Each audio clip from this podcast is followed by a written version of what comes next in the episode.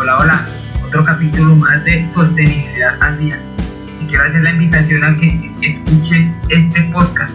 Es un poquito extenso, no te lo puedo, no te lo puedo mentir, pero los conceptos, la calidad de conversación que sacarás de este podcast, de seguro te servirá.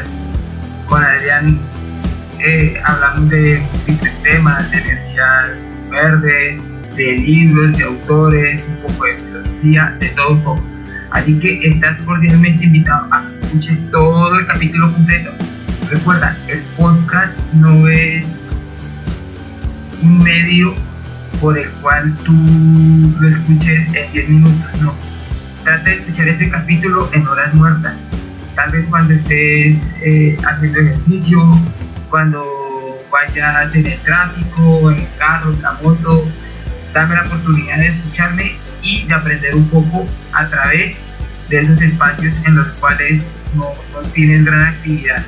De nuevo, te invito a que lo escuches completo eh, y si puedes y me pudieras hacer el favor de comentar este capítulo en iTunes, calificarlo, eh, darme algún feedback, retroalimentación de, de cómo te pareció este tipo de conversaciones, qué te gustaría escuchar, qué otro tipo de preguntas te gustaría que hiciera, con muchísimo gusto.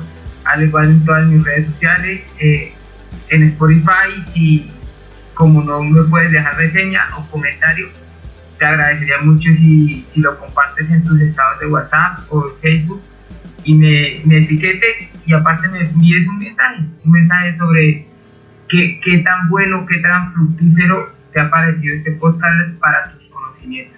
Así que bienvenidos y se va.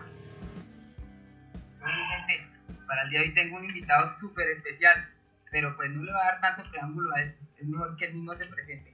Así que, Adrián, adelante, preséntate, por favor. Hola, eh, bueno, mi nombre es Adrián Vallarino. Eh, soy un economista que se ha ido adaptando a la retórica del medio ambiente y del activismo. Es una persona que ha trabajado en fundación, en asociaciones, le gusta trabajar en el sector de las organizaciones no gubernamentales y creo que todo es por una paridad respecto al equilibrio de las consecuencias que se tienen a que se han, que se han venido reflejando en todo este tema del desarrollo global y el crecimiento económico. Entonces este personaje es una persona que intenta buscar un equilibrio entre todas las variables globales que representan la causalidad en la que estamos enfrentando hoy el día, que es el cambio climático y el desarrollo sostenible como su respectiva solución. Vale, Adrián. Eh, ya lo has mencionado antes. Eh, estudió economía, ¿verdad? ¿En qué universidad? En el Politécnico Gran Colombiano. ¿Qué tal fue la experiencia? Demasiado fuerte, pero muy interesante porque aprendí, aprendí bastante cosas. Inclusive me permitió presentar mi tesis sobre costo de oportunidad. Creo que me, me sustento bastante en este concepto como para, brindar, como para brindar una retórica que ayuda a la, a la solución esta que estamos buscando. Eh, me permitió, sí, digamos que tener el espacio para diversificar mi, mis conocimientos, mis habilidades y como que dar una paridad a todo eso que, digamos, voy buscando en mi desarrollo profesional y también personal. ¿Y antes de esta carrera lo había intentado en otra carrera más o, o empezó economía y hasta que la finalizó? Está tirando muy duro, pero bueno. Sí, empecé licenciatura en física, desafortunadamente no, no me fue muy bien. Eso es un, un, tema también que tiene mucho que ver con la paridad económica y la, la situación que viven muchos adolescentes, ¿no? Sí, claro, no, de hecho yo también pasé por ahí, yo empecé estudiando ingeniería industrial, me fue muy mal, la verdad sí, yo lo reconozco, pero pues de hecho es de los fracasos donde uno aprende y, y pues tiene bases, ¿no? No siempre es, sí, fracasar algo... no es malo, o sea, o, o equivocarse no es malo, malo es quedarse ahí en el piso. Algo así es cierto, no, no, no es el hecho de equivocarse, si usted inició algo fue porque en su momento pretendió lograr algo, ¿sí? Pero para lograr ese algo dijo, necesito hacer esto.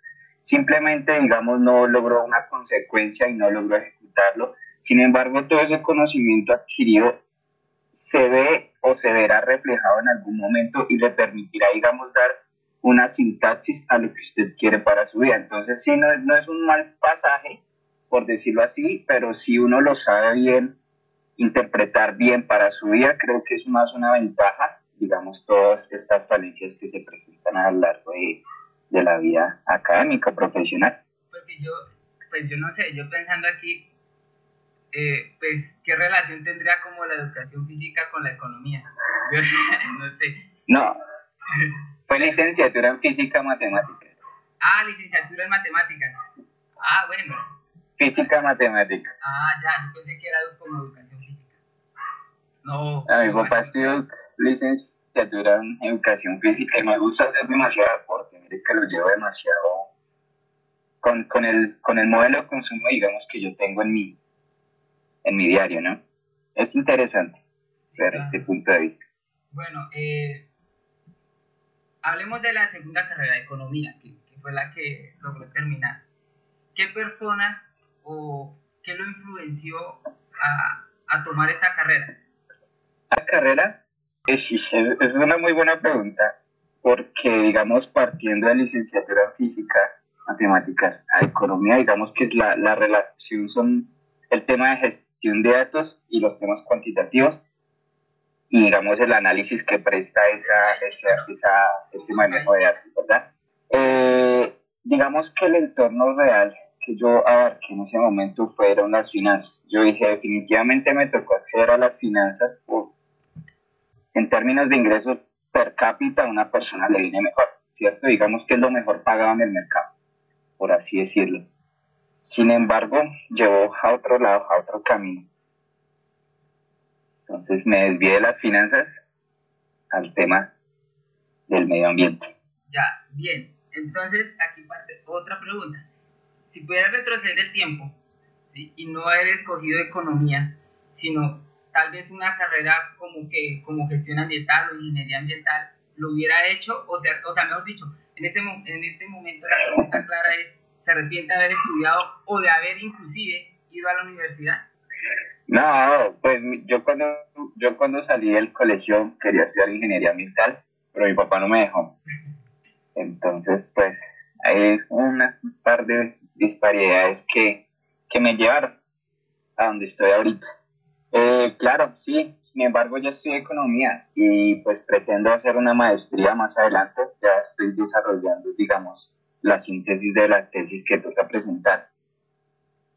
Pero sí, con, con expectativas de hacer una maestría relacionada en efecto sobre el desarrollo sustentable y medio ambiente. De hecho, de hecho hay, hay muchas, muchas maestrías, inclusive becas, ¿no? En el exterior.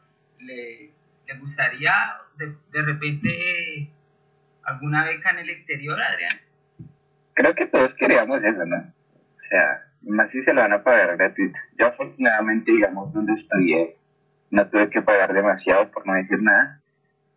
Fue una ventaja, digamos, que, que tuve en temas académicos, de donde venía, entonces pues me fue bien.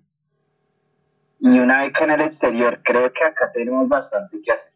Eh, en alguna oportunidad en mi adolescencia, sí, sí, sí creo que lo que muchas personas quieren, salir, ser alguien allá y venir a restaurar el país, pero creo que si uno no está en el diario vivir junto con los problemas y las respectivas soluciones que uno puede brindar desde como persona individual, pues no está haciendo nada. O sea, es como el que, como el que habla de salvar el planeta y como el que en serio salva el planeta. En este caso, pues, si me voy para adquirir conocimientos a otro país que permitan incluirlos acá en Colombia, está bien.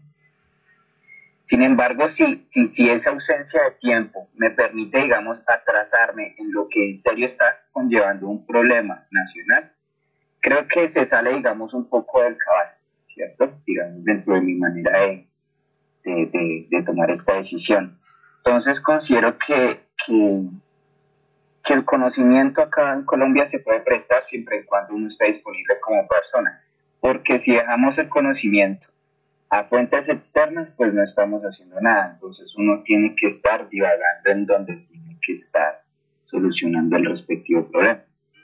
Yo lo digo es porque pues he escuchado pues diferentes podcasts, ¿no? Por ejemplo, han, han, entrevistado a este CEO de, de Rappi, de de también la, entrevistaron y todos ellas consideran que iban al exterior, tomaban una idea de allá, porque realmente la innovación no es como inventar la rueda, y lo implementaban aquí en Colombia.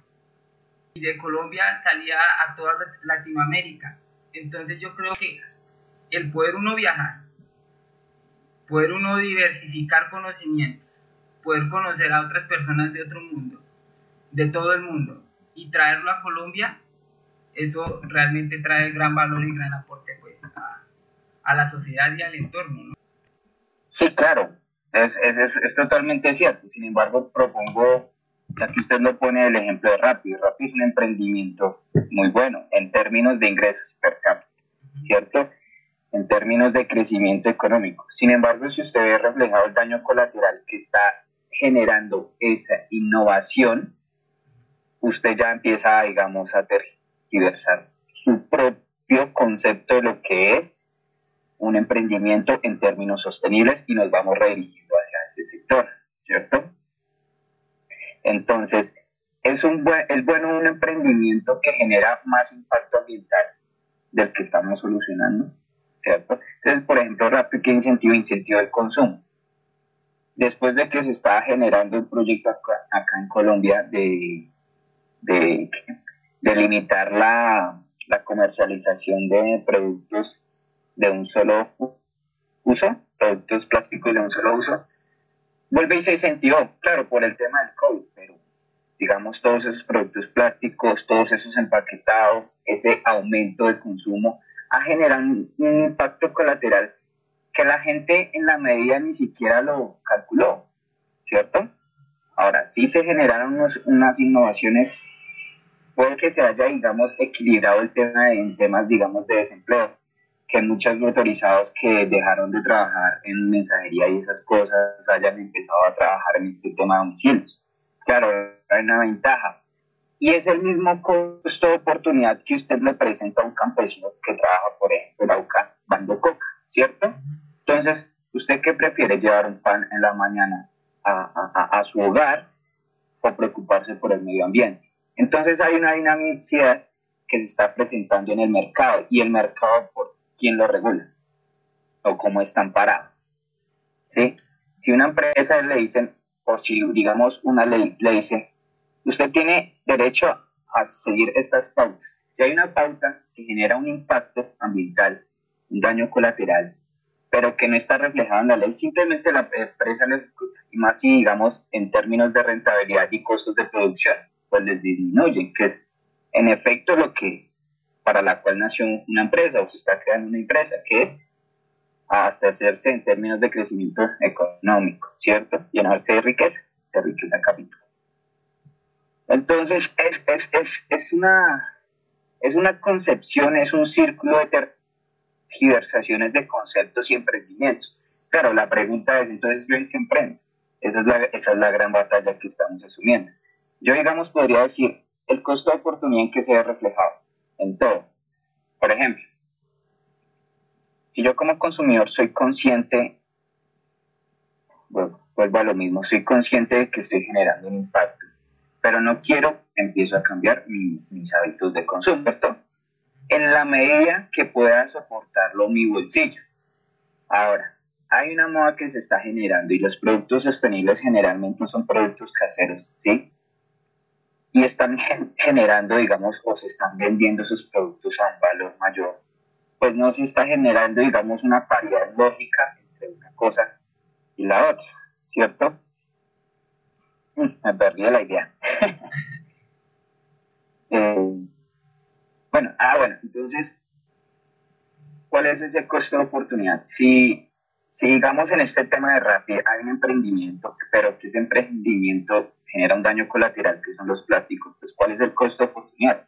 yo generar un negocio que reemplace ese, ese, ese, esos plásticos. ¿Cómo va a reemplazar los plásticos? Los plásticos tienen unas propiedades que son muy beneficiosas, términos de salud, términos alimenticios. Entonces, si el problema no es el plástico como tal, sino la materia prima con la cual se produjo ese plástico, pues entonces ya hay un costo de oportunidad que suplir y ahí es como empieza el tema de mercado o el emprendimiento de los, del mercado en términos sostenibles. O de hecho crear, pues no sé, empaques más, más sostenibles y más amigables con el medio ambiente. De hecho, hay una, hay una propuesta que yo estuve participando para aquí, para la plaza de aquí de Anapoima, es, es como la está organizando Nicolás Villa, se llama él, y es llevar la innovación, pero la innovación externa. Entonces, Grupo Éxito contrató como, como a, esta entidad y esta entidad recoge a todos los estudiantes de todas las universidades y les dicen, bueno, tenemos un reto, son los retos, tenemos un reto, tenemos que diseñar una innovación en los empaques del e-commerce de, grupo éxito. Y en este momento la deben estar realizando, en este momento deben estar realizando esto. Pues yo realicé el de la plaza aquí en Apoima, que fue un, concepto de, innovación, de evolución de las plazas, pues no nos fue tampoco bien, pero mal no nos fue, pero tampoco no, no, no pudimos clasificar. Pero bueno, eh, a, a, eso voy. Entonces, las empresas como grupo éxito, de alguna forma u otra, se están preocupando y saben del impacto que generan de todo este plástico y, quieren generar o quieren tener un, un, empaque más, más amigable con el medio ambiente, que aparte sea que le, que traiga, le traiga al cliente como toda una experiencia, ¿no? De compra. Vea que casualmente estoy leyendo un libro de, cómo las fundaciones acaparan recursos para realizar sus objetivos, ¿cierto? Eh, vea que es, es, claro lo que usted está diciendo. Si, una, si para hacer o para ejecutar una acción se necesita un presupuesto, un presupuesto tan vasto, pero no se centran en lo que es la ejecución, ¿sí? O la solución, sino en el proceso, digamos que se diversifican los gastos y se van aumentando, ¿cierto? Aunque hoy. Ahora, vea que la proposición del grupo de éxito es buscar empaquetados amigables con el medio ambiente. Ahora, retoma lo que dije anteriormente. El problema no es el empaquetado, el problema es la materia prima con la cual se produce el empaquetado o el plástico, ¿cierto? Ahora, tecnología y empresas que dinamicen este mercado de, plásticos biodegradables existen. Inclusive hay una, una empresa, Ecopac, que ya le está produciendo los plásticos o las bolsas plásticas a Carulla. Eso me parece espectacular.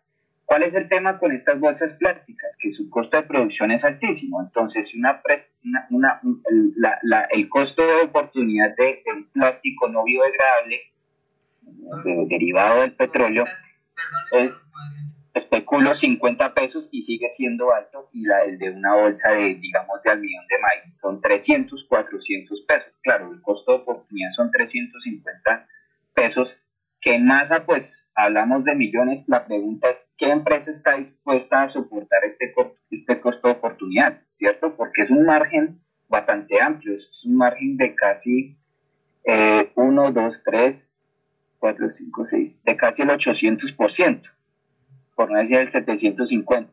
Entonces es un margen que, que muy pocas empresas están, digamos, empeñadas a a realizarlo de una manera, digamos, constante, ¿sí? Entonces, vuelvo al, tema del grupo de éxito. El tema no es el empaquetado, sino la materia prima del empaquetado. Yo disminuyo ese costo de producción de, la bolsa, digamos, de almidón de maíz, si vale 350 pesos. Pues con el aumento de, producción en masa, ¿cierto? Entre más demanda haya, la regulación del precio se va dando y eso, digamos, los mercaderes dicen, el precio es lo más importante, no el precio. El precio es lo que se genera. Lo más importante es buscar esa paridad entre rentabilidad y beneficio, obviamente sin realizar o ejecutar un daño colateral, ¿cierto? Adriancho, eh, bueno, para la gente que nos está escuchando, ¿qué podría, les recomendaría la carrera, les recomendaría estudiar economía en este momento? O sea, yo pienso en aquellos adolescentes que, que están indecisos, que no saben qué estudiar en este momento, que van a tomar la decisión más importante y que influirá para toda su vida. ¿Le recomendarías estudiar economía? Esa es una pregunta también demasiado fuerte. ¿Por qué? Pregunta, la pregunta va arraigada, bueno, la economía es la plaga de las finanzas. Eh, va a sonar más feo, la economía es la perra de las finanzas. Suena demasiado feo, pero es, es, es la realidad porque la gran mayoría de los economistas se van al sector financiero, ¿cierto? Entonces está la lucha con el que estudia finanzas, está la lucha con el que estudia teoría, y aunque las tres son, tienen mucho que ver, se encaminan en diferentes objetivos, aunque tengan todo que ver, ¿cierto? Sin embargo, la economía yo considero que es mucho más que las finanzas. La economía es lo que regula el equilibrio económico lo que le permite a usted obtener cualquier producto que quiera, ¿sí?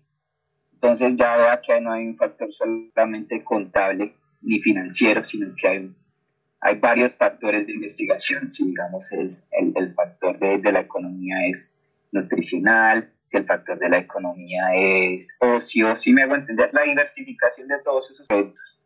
Entonces, ¿qué es estudiar economía hoy? estudiar economía es entender que todas las ramas se puede aplicar a todo, se puede aplicar al sector público, se puede aplicar al sector financiero, se puede aplicar al sector de las ONG, se puede aplicar al sector del medio ambiente. Y es una carrera que no es ajena a ninguna, ¿sí? Se puede aplicar al tema estadístico por medio de la econometría, al tema de Big Data. Tiene demasiadas funciones, sin embargo, es como el que sabe mucho y no sabe nada. Por eso se debe uno enfocar, digamos, en, digamos, en eso que le, que le brinda a uno la economía, que es esa capacidad, capacidad analítica de identificar todas las variables posibles. Ahora, no se necesita estudiar economía para determinar estas cosas. Sin embargo, le va a dar unas, herramientas que si usted en el proceso lo nota bien, le va a permitir entender lo que se trata de lo que es el equilibrio económico. ¿sí? Entonces, en este punto yo me refiero a que la economía se mide en términos de demanda agregada, en términos del PIB, ¿cierto? El Producto Interno Bruto. Está el consumo, la de empresas, eh, el gasto público y las transacciones que son las variables de importación y exportación. Entonces, la economía primero le permite a usted entender estas variables. Ya si usted las quiere enajenar o agrupar para sí mismo, pues usted verá, ¿cierto? Pero, digamos, si usted no sabe qué consume, si usted no sabe, digamos, cuánto está invirtiendo, si usted no sabe cuánto está ingresando, es más, si usted no sabe cuánto está gastando, digamos que ahí es cuando aparece todo este tema de finanzas personales. ¿sí? No hay una variedad en lo que yo estoy, digamos, buscando como consumidor. ¿Qué quiere un consumidor? Adquirir el mejor producto con el mayor beneficio y lo más barato posible, pero no siempre lo más barato, lo más económico es el mejor producto para consumir. Entonces, estas variables o entender estas variables no son asemejadas al sistema global, son asemejadas tanto a la parte personal como a la parte laboral y abarca pues digamos todo todo el sentido de lo que es usted como un consumidor y como un representante de la economía global o de la economía de un país. Entonces, si una persona no es consciente de ese rol que está jugando como consumidor, pues lo más probable es que no sea consciente del, papel que está jugando en su rol en este, en este, en este ejemplo, pues en, la, en la parte nacional, el sector Colombia, ¿cierto? Entonces, sí es una carrera, digamos que tiende a desaparecer, pero que complementa demasiadas cosas que se han perdido es eso que recupera lo que alguna vez se olvidó, que en el presente también es olvidado. Bueno, y hablando un poquito de esas carreras que van a desaparecer, también leía un artículo, bueno, de hecho, ya, ya llegó a Colombia y es un emprendimiento colombiano. Esta carrera de contaduría pública es una carrera que tiende a desaparecer. Hay una aplicación llamada Tributi que, que llegó y ya la está recomendando en Colombia y todo y ya está desapareciendo a los contadores. Eh, otra cosita que, que mencionaba ahí Adrián, el tema de finanzas personales.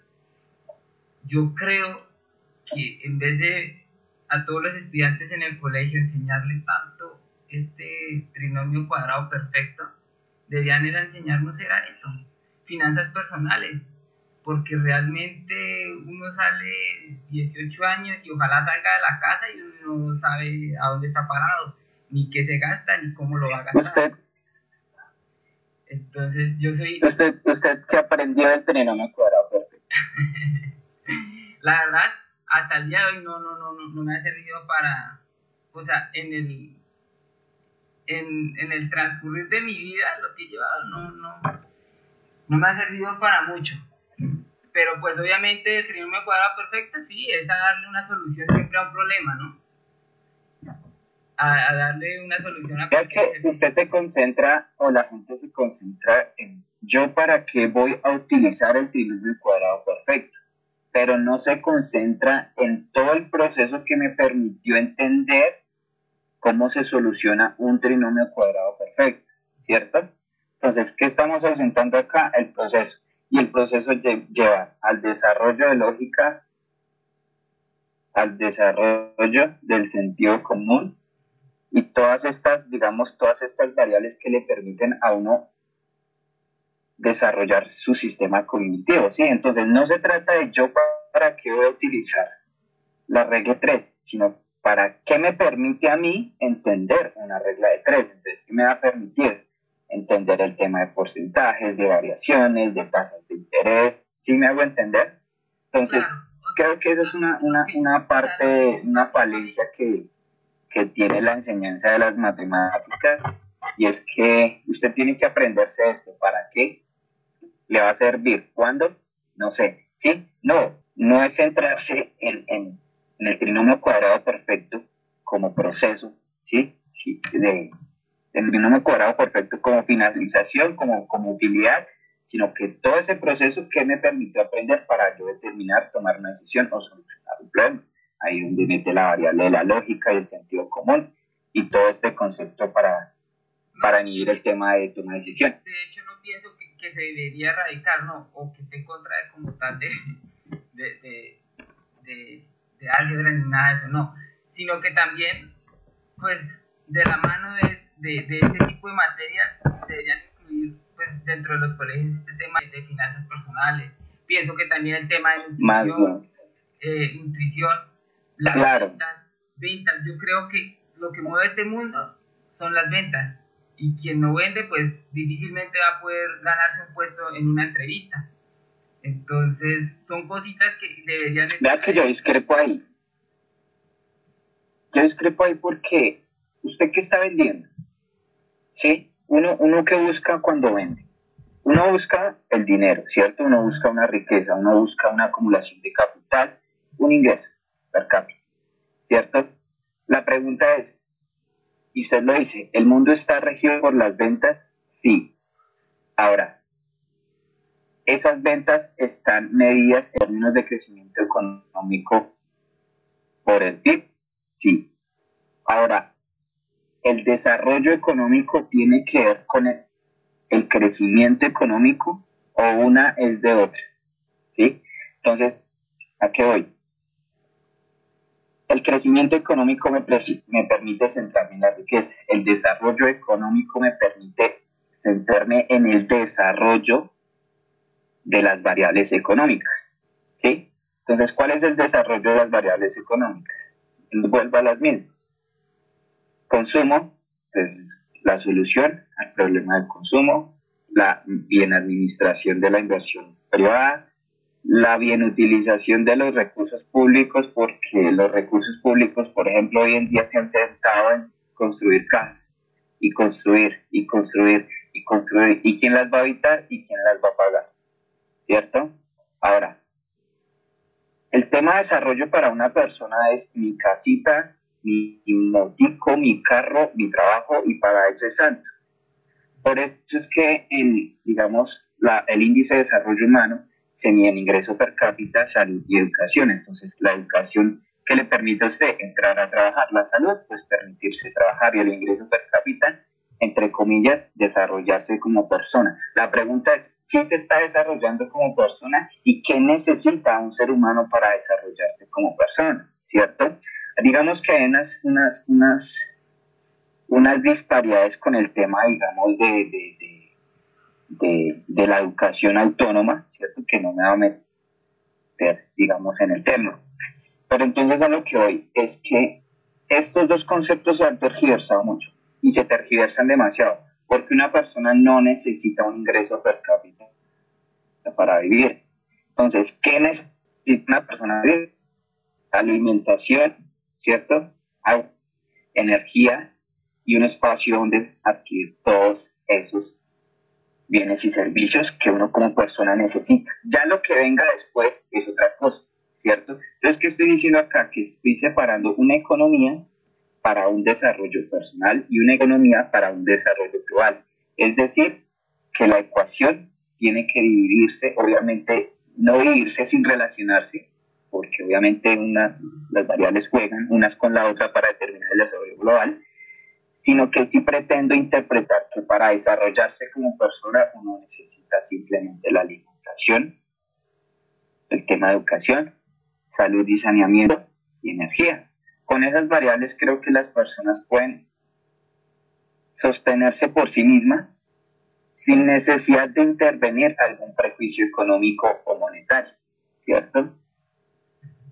Entonces, ya estoy solucionando mi variable de desarrollo autónomo, individual. Ahora, como son muchas familias, como son muchas personas que pretenden, digamos, emprender y adquirir un dinero, el dinero no es que sea malo, simplemente está mal entendido. Entonces, listo. Si digamos usted ya en sin necesidad de, de, vengar dinero, usted ya vive feliz y con su casa usted puede sostener. Sin embargo, le gusta cocinar. Ah, bueno, yo quiero hacer panqueques y mis panqueques ricos. Ahí se está introduciendo el tema de ingreso per cápita, siendo ajena al tema del desarrollo. ¿Cierto? Entonces ahí hay un nuevo comercio y ahí es donde empieza a jugar la rentabilidad, y todo el tema de la teoría del capitalismo. Recuerde que el capitalismo simplemente es un modelo, es un método económico que se ha permitido, que ha permitido desarrollar, digamos en términos de riqueza, pues lo que somos hoy como presente. El comunismo, el socialismo, todos esos son métodos económicos que simplemente no los llevan, digamos, en términos cuantitativos, sino que solamente los llevan en términos cualitativos, ¿cierto? Entonces, no sé si me dice dar, a entender con, con, la semejanza en, en, crecimiento económico y desarrollo económico y lo que abarca el futuro de una y otra. Eh, bueno, Adrián, una cosita. ¿Cómo desde la economía, aunque ya lo, has tocado en, en diferentes intervenciones, cómo desde la economía y desde tu carrera podemos impactar la sostenibilidad? podemos ser más sostenibles. O bueno, reducir aquellos impactos negativos. A mí lo que me permitió la economía fue buscar modelos, sincronizar métodos que me permitan trascender lo que yo quiero hacer, ¿cierto? Entonces, dentro del modelo, por ejemplo, que, que yo creé, que lo estoy, digamos, poniendo en piloto en este momento, está en cómo puedo producir la mayor cantidad de árboles a menor costo, con una implicación en la que las empresas tengan un, un interés más particular y mayoritario. Que no miren que sea una donación, sino que vean la empresa, el término de mi método, como una inversión para ellos. Y se está relacionado muy, muy dado con el tema de los de carbono. No pretendo, estar en, no pretendo entrar, digamos, en, detalles, porque precisamente es un piloto, pero sí todo alineado a una circularidad, ¿sí? Entonces eso tiene que ver con la recolección de residuos, tiene que ver con el tema de desigualdad, tiene que ver con el tema que le tocaba anteriormente de desarrollo individual, tiene que ver con el tema de alimentación, superación de pobreza y desigualdad. desigualdad yo me meto acá en, términos de ingreso per cápita y no entre desigualdad de género y este tipo de variables. Creo que ahí ya soy ajeno al tema y no me meto. Entonces hablo en términos más de ingreso per cápita cuando me refiero al tema de desigualdad. Y ya que tocas este tema, en, la, en, la anterior, en el anterior podcast tuve dos invitados muy especiales ellos son un par de chilenos que, que desde su proyecto de universidad lanzaron un habitáculo de container. Dentro del container es totalmente sustentable. Tiene, bueno, sus paneles solares y hubo una tecnología que para mí, la verdad, cuando, cuando la escuché, un condensador del aire que le procesa a uno 100 litros de agua al día. Y aparte de eso, pues en el tema que hablamos, que lo mencionaste, que una persona para vivir siempre necesitaría techo, alimentación y sus servicios públicos. Y entonces, si del aire te saca el agua y aparte de eso te, te, te hicieron un diseño de huertas verticales y tienes el alimento, prácticamente ellos están haciendo, generando un impacto muy positivo, pues ojalá y pienso yo que tuviera la oportunidad de, de, buscar sus perfiles y hablar con ellos, porque ellos lo dejaron claro en el podcast que, que están totalmente abiertos a escuchar y, y, son totalmente mente abierta a escuchar cualquier sugerencia o si de repente quieren entrarle al proyecto. Entonces, Yo definitivamente tengo certeza de que como personas tenemos la capacidad de adquirir todos esos bienes y servicios que usted mencionó sin necesidad de incurrir al tema, de, al tema monetario, ¿cierto? Ahora, el tema es muy bueno, claro, el impacto es positivo. Mm, digamos lo que no es positivo, digamos que cualquier acción humana genera un impacto ambiental, ¿sí? Como una degradación al ecosistema. La agricultura genera una, una degradación al ecosistema. Sin embargo, está el costo de oportunidad, entonces no ¿cierto? Entonces, pues ahí. La pregunta es, cuál es el equilibrio para yo para que yo pueda aprovechar ese costo de oportunidad sin generar sin generar un mayor impacto cierto entonces ahí es donde está digamos este, eh, lo que me dices de los chilenos. Claro tienen su casa con un container claro se reducen en costos que digamos inhiben el, el, uso de materiales de construcción cierto aprovechan un residuo por decirlo así eh, con el tema de huertos claro se acaparan en la alimentación pueden tomar eh, el tema, por ejemplo, de, de, aguas, con, con, con, el tema de aguas grises y, aguas negras, pueden utilizar todos estos residuos, todos estos residuos para, digamos, darle la circularidad al sostenimiento, ¿cierto? Y vivir lo que, lo que la gran mayoría de seres humanos queremos. Y vea que es como un anhelo que se usa. Sin embargo, hay un punto y coma que es los 10 años, creo que ya este año salió, los 7 años que tenemos para, para, reivindicar la dirección que queremos como humanidad, ¿cierto? Entonces, ¿qué, eran los, ¿qué son los ODS? Los ODS el año pasado nos decían que tenemos 10 años para determinar qué rumbo queremos tomar como humanidad, ¿cierto? Si nos dejamos apagar por el crecimiento económico o empezamos a aplicar estos 17 objetivos para, digamos, cambiar el rumbo, ¿cierto? Para, para mejorar el rumbo y pues digamos desarrollarnos como humanidad. Entonces vea que el entendimiento de los conceptos desde el tema, desde el punto de vista individual es importante en el tema de decisiones, ¿cierto?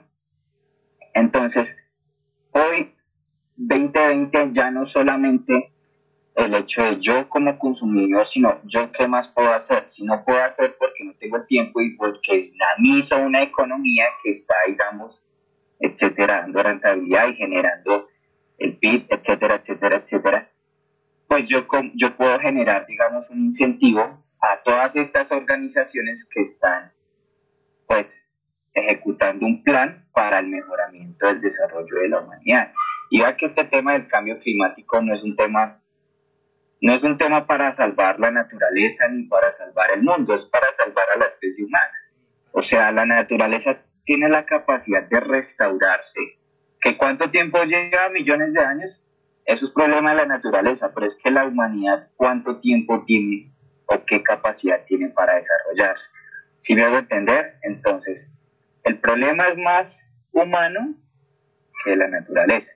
Ahora, pregúntese usted, si nosotros somos también ceniza y nosotros somos ese ente tan, tan, tan elevado de conciencia, o sea, somos la humanidad, somos la especie de la naturaleza más avanzada que ha creado, ¿cierto?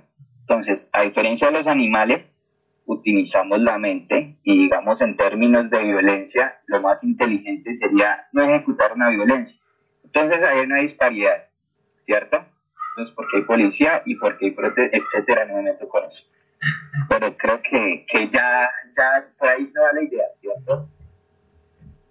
Entonces, em, tenemos un tiempo, eran 10 años, ahora dicen que son 7, para determinar el rumbo. Ahora pregúntese usted, si ya hay una contabilidad de la riqueza natural en el mundo, ¿sí? Y si nos están diciendo lo que consumimos como humanidad, ya tomamos lo de seis meses de los años. Es decir, estamos entrando en un déficit. ¿Qué es el déficit? Entonces se le pongo el ejemplo con, con, con, con la balanza comercial. Las importaciones es todo lo que se trae a otros países, las exportaciones lo que sale, ¿cierto? A modo grosso, cuando hay más importaciones que, cuando hay más exportaciones, cuando se saca más de lo que se entra, hay auge, ¿cierto? Que por eso es cuando se determina una potencia, porque hay auge económico.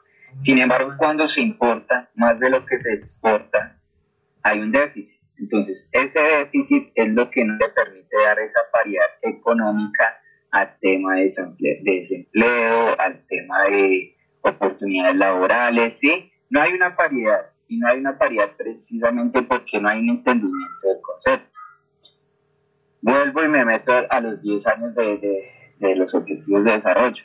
Entonces, como humanidad en este momento, ya no es solamente el prescindible entender no yo como consumidor, sino entender cuál va a ser mi participación para ayudar en estos 10 años o 7 años a mejorar eso que, que, que, estamos viendo que es el cambio climático. Y el cambio climático, pues, como su palabra lo dice, es una disparidad que ha cambiado el ciclo de todo el ecosistema natural. Eso incluye todas las especies desarrolladas. Entonces, ¿de quién es el problema? Humano eso es suficiente con lo que yo hago como consumidor, no, sino que ya toca hacer algo más. O sea, ya nos pusimos la tarea precisamente, algunas personas sienten esta palabra fuerte por ignorantes, es que ya nos toca trabajar más de lo que antes nos tocaba para salvar el planeta, entre comillas no no quieren la cuchara le dan un plato, algo así. Exactamente, exactamente. Y en serio, usted póngase a pensar, qué jartera en serio tener que madrugar un sábado para ir a hacer unas cosas que al gobierno simplemente en, en, en un día no le cuesta nada, ¿sí? Hay otra disparidad ahí. Entonces, claro, se vuelve una jartera, pero es una acción que toca hacer y es algo que toca ejecutar. Porque si no, yo, si yo no me preocupo por los hijos que ni siquiera sé que voy a tener, o por, digamos, lo que yo creo que podemos desarrollar como humanidad en términos de conciencia, pues entonces no estoy haciendo nada porque no estoy, mejor dicho, estoy siendo bocón, ¿sí? Si me pongo solamente a hablar y no estoy ejecutando nada. No vuelvo un bocón, y de eso se trata, de ser bocón, o en serio hacer un activismo real, consciente, coherente, digámoslo así coherente con lo que se dice y con lo que se piensa. Ya que, bueno, ya le hemos dado preámbulo a este tema de la sostenibilidad y todo eso, para Adrián Ballarino, ¿qué es la sostenibilidad? ¿Cómo la define? Un concepto. Un concepto de desarrollo. Porque ¿qué es lo sostenible? Es un ciclo, ¿cierto? Es un ciclo que busca el equilibrio. Ahora, ¿el equilibrio qué es? Pues que se ve reflejado en el desarrollo. ¿Por qué? Porque si hay más de un lado y menos del otro, empieza a haber disparidad y viceversa, ¿cierto? Entonces, para mí el desarrollo sostenible es un concepto ambiguo. ¿Qué quiere decir ambiguo? Que el desarrollo y sostenible es lo mismo, porque buscan lo mismo, ¿cierto? Entonces, para encontrar desarrollo, obviamente hay que ser sostenible. Adrianchi, aquí va una pregunta que tal vez puede ser un poquito, la respuesta puede ser un poquito polémica. ¿Crees que la tecnología puede ser amiga de la sostenibilidad o son dos conceptos totalmente diferentes? No, hermano, la tecnología, la tecnología es el resultado de nuestra capacidad mental como seres humanos. ¿Cómo puede ser un error? ¿Sí? La pregunta es, ¿yo cómo estoy utilizando o con qué fin estoy investigando una tecnología? ¿Cierto? Entonces, ¿crees que, o sea, con tecnología podemos ayudar, mejorar y, pues a cambiar el entorno que se viene dando de, tanto consumismo en el mundo? O sea, de la mano la tecnología y la sostenibilidad podemos llevarlas de la mano y, construir un planeta más sustentable sostenible en el tiempo. Claro que sí, sí, claro que sí, vuelvo a lo mismo, o sea, si más bien la tecnología ya no tiene, digamos, ese interés particular de descubrir cómo somos, y ese interés de, de qué somos como hombres, ¿sí? ¿Qué es lo que nos ha llevado? De estudiar el movimiento con la física, de estudiar eh, las plantas y la naturaleza con la biología, de estudiar eh, la lógica con las matemáticas, ¿sí? De estudiar la, digamos, la, eh, los patrones de la naturaleza por medio de la geometría, así me hago entender, son consecuencias de, de, las dudas que, que, hemos tenido como humanidad. Claro, su causante es el desarrollo de la tecnología. Si nosotros como personas o como seres humanos no nos hacemos estas preguntas, pues no vamos a abarcar y no vamos a entender muchas cosas, independientemente de nuestra ignorancia. Entonces, ¿a qué hoy? nuestro presente que nos dice que tenemos demasiada tecnología y demasiado, tenemos demasiadas capacidades para hacer lo que queramos. O sea, literalmente en, en la época cavernícola, ¿quién se iba a pensar que alguien se podría comunicar desde África a China? ¿Sí?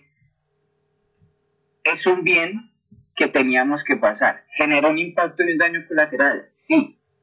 Pero precisamente esa tecnología nos ha permitido, digamos, generar ese costo de oportunidad para no perder todo lo que nos hemos desarrollado, entre comillas, como humanidad, ¿cierto? Entonces la tecnología que nos permitió sacar un plástico de, de maíz, ¿cierto?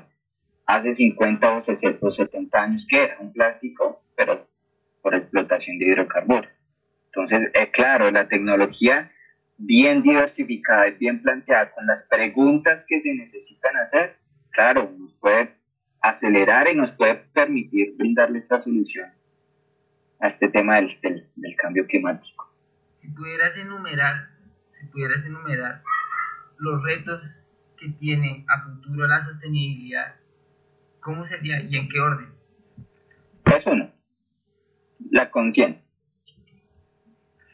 Pero ese sería... Si yo soy consciente de lo que consumo. Exacto, más como hacia el... Ahí voy. ajá. Ahí voy. Entonces, ¿de qué se trata la conciencia? Entonces, se trata de ser consciente de lo que yo consumo. ¿Por qué lo que yo consumo? Porque esa ecuación de la demanda agregada, el PIB, vuelvo y le, le, repito las variables, está el consumo, ¿cierto? ¿Quién lo genera? Nosotros como personas. Está la inversión privada, las empresas. Entonces, las empresas que hacen dinamizar la economía. ¿Cómo la dinamizan? intercambio de bienes y servicios. Ahora, por ejemplo, meto un producto, eh, un yogur. Ese yogur es consumido por todo el mundo. Sin embargo, su empaquetado es de plástico y genera un impacto, ¿cierto? Si yo como persona soy consciente de que ese empaquetado genera un impacto y lo dejo de consumir, la empresa lo va a seguir produciendo. Ahora, si todos sus consumidores dejan de consumirlo, la empresa lo va a seguir produciendo, no, entonces el problema no es de la empresa, sino el problema es del consumidor, ¿cierto?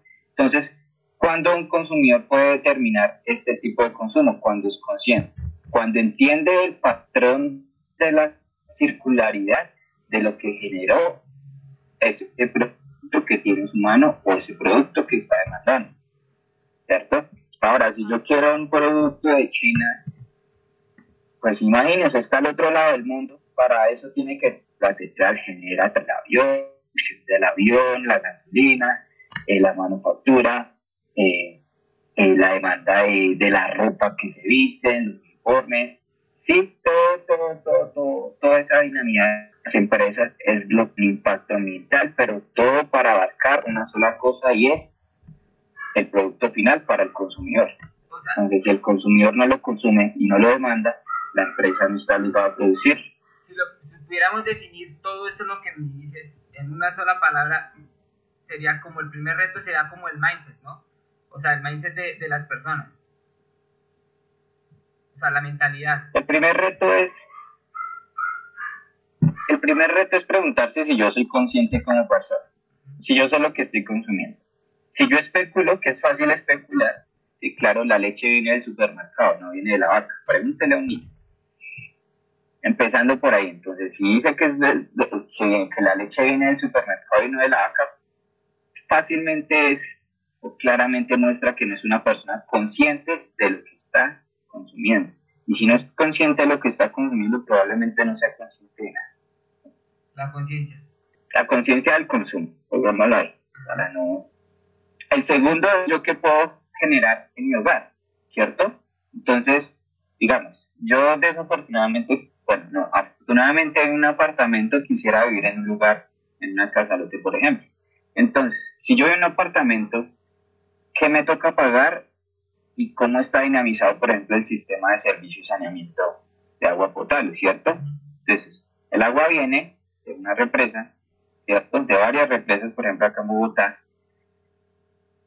Lo que yo consumo se desecha entonces todo lo que es de la taza del baño, del lavamanos, ¿sí? De la lavada de la losa, de la lavada de la ropa.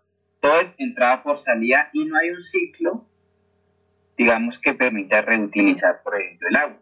Que el agua para la lavadora no se puede utilizar, que toda el agua que se desecha el agua gris que se desecha de la lava a la losa, el agua gris de la lava de las manos, las aguas negras por, el tema de las heces. Entonces, ¿hay métodos para administrar este tipo de aguas grises y aguas negras? Claro que las hay. ¿Se puede utilizar en un apartamento? No. Entonces, si una persona, digamos, tiene la capacidad de administrar este tema de aguas saneamientos, eh, poniendo el ejemplo de exclusión, este, por no hablar de energía, por no hablar de alimentación, entonces, vea, lo que está sucediendo en el tema de alimentación, las huertas urbanas que ahorita están generando, ¿cierto? Entonces, el segundo tema es, es el costo de oportunidad, diría yo. Entonces, si yo tengo la capacidad en mi casa de reemplazar o de aprovechar otros residuos, ¿sí? Háganlo. No, yo varias bueno, aparte de que en la casa mi mamá recoge el agua de la lavadora y eso se hace aseo o, se utiliza la por ejemplo. O por ejemplo cuando me entro a bañar cojo una, una, una taza o una caneca y esa agua en vez de que se vaya a la rejilla que va salpicando con jabón cae en el agua y esa misma es la que utilizo en el baño. Entonces son cosas así son pequeñas cositas que realmente no no, le cuestan a uno nada. O por ejemplo o por ejemplo una persona que tiene un lote grande, pero que no sabe cómo administrar. Sí, creo que va a ir directamente a usted. No. Por ejemplo, creo que tiene algo en San Antonio y digamos cuando se pretende vender una tierra, para mí yo, yo en, temas digamos de inversión inmobiliaria soy, soy totalmente escéptico, sin embargo en términos de inversión de tierra soy muy amigable. La gente para qué vende su tierra? Para generar ganancias. Generalmente ¿Mm? para generar una riqueza monetaria. Ahora, esa riqueza monetaria va a perdurar a lo largo del tiempo más que la riqueza que le genera la tierra, no. ¿Sí? El dinero, todo, toda creación del hombre tiende a destruirse por sí sola. Por sí sola. Entonces, vender tierra nunca va a ser un negocio a largo plazo. Bueno, si se dedica a comprar tierra para venderla, pues es otra cosa. pero si es el único pedazo de tierra que tiene, ¿para que lo venden? Dele un uso, ¿sí? Entonces, si yo tengo esa tierra y no tengo empleo, pero la quiero vender para, para tener dinero, pues no, no la vende para tener dinero. Dele un uso, genere su propia agua de saneamiento, su propia electricidad, su propia huerta. Claro, lleva costos, pero recuerde que todo es un proceso, ¿cierto? Y que en la medida que alguien tenga voluntad y encuentre la solución, que sí las hay, hoy en día ya podemos decir que sí las hay, simplemente lo hace. Entonces, creo que el tercer reto es tener la voluntad. Ahí o añades otro ahí. Pues vamos en la conciencia del consumo. El segundo, se, me, se, me, olvidó el segundo. ¿Cuál fue el segundo? No, pues es que creo que este sería el segundo. Sí, ok, entonces la voluntad. Ah, no, mentiras, el, el, sí, no, no mentiras. El, el segundo es el costo de oportunidad y el tercero es la voluntad. La voluntad. Creo que ese orden está bien. Nunca me lo han preguntado, está bueno. Bueno, otra cosita aquí. ¿Qué decirle? Y lo digo porque lo he visto personalmente. ¿Qué decirle a esas pymes o mi pymes que dicen, no, es que e-, este tema de sostenibilidad y responsabilidad social es, es hartísimo, me trae costos, tengo que invertir. Lo digo por lo siguiente. Eh, hay una marca de agua, de agua potable que venden en bolsas. Sí, yo sé que es poco, es poco lo que están haciendo, es bolsas plásticas. Te dice, bueno, en la parte de atrás dice, seamos conscientes eh, con nuestro medio ambiente, por 30 bolsas eh, reclama una llena. Entonces yo digo, ese es un plan, y tienen la intención, y es una pyme, es una pyme, no necesitan de grandes eh, estructuras o, o, un plan así súper desarrollado. Por ejemplo, yo, yo me caso, yo, o sea, yo estoy casado con la marca, porque yo recolecto las bolsas, las devuelvo y sé que me van a devolver una llena. Y estoy coleccionando, por decir algo, me meten en, mi mentalidad que tengo que coleccionar las bolsas para, para recibir una llena después. Y es un plan sencillo, pero está generando un impacto. Saben que está generando un impacto negativo por, por el consumo de las bolsas y donde empacan su producto.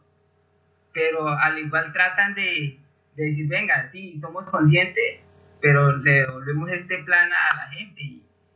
Es, es muy interesante. Digo que es, es, un tema, es un tema complicado porque las empresas hoy en día se están pegando de cualquier cosa por decir que es un mercado consciente con el medio ambiente. Y voy a ser directo con esto. ¿Tú sabes qué hacen con las bolsas que te entregan? La, pues que yo sepa, las vuelven a relavar y utilizar, ¿no? ¿Cómo se recicla el plástico, ese tipo de plástico? Bolsa normal, ¿no? sí, ese tipo de plástico he visto que lo utilizan para madera, o sea, que ya lo utilicen para otras cosas, madera plástica.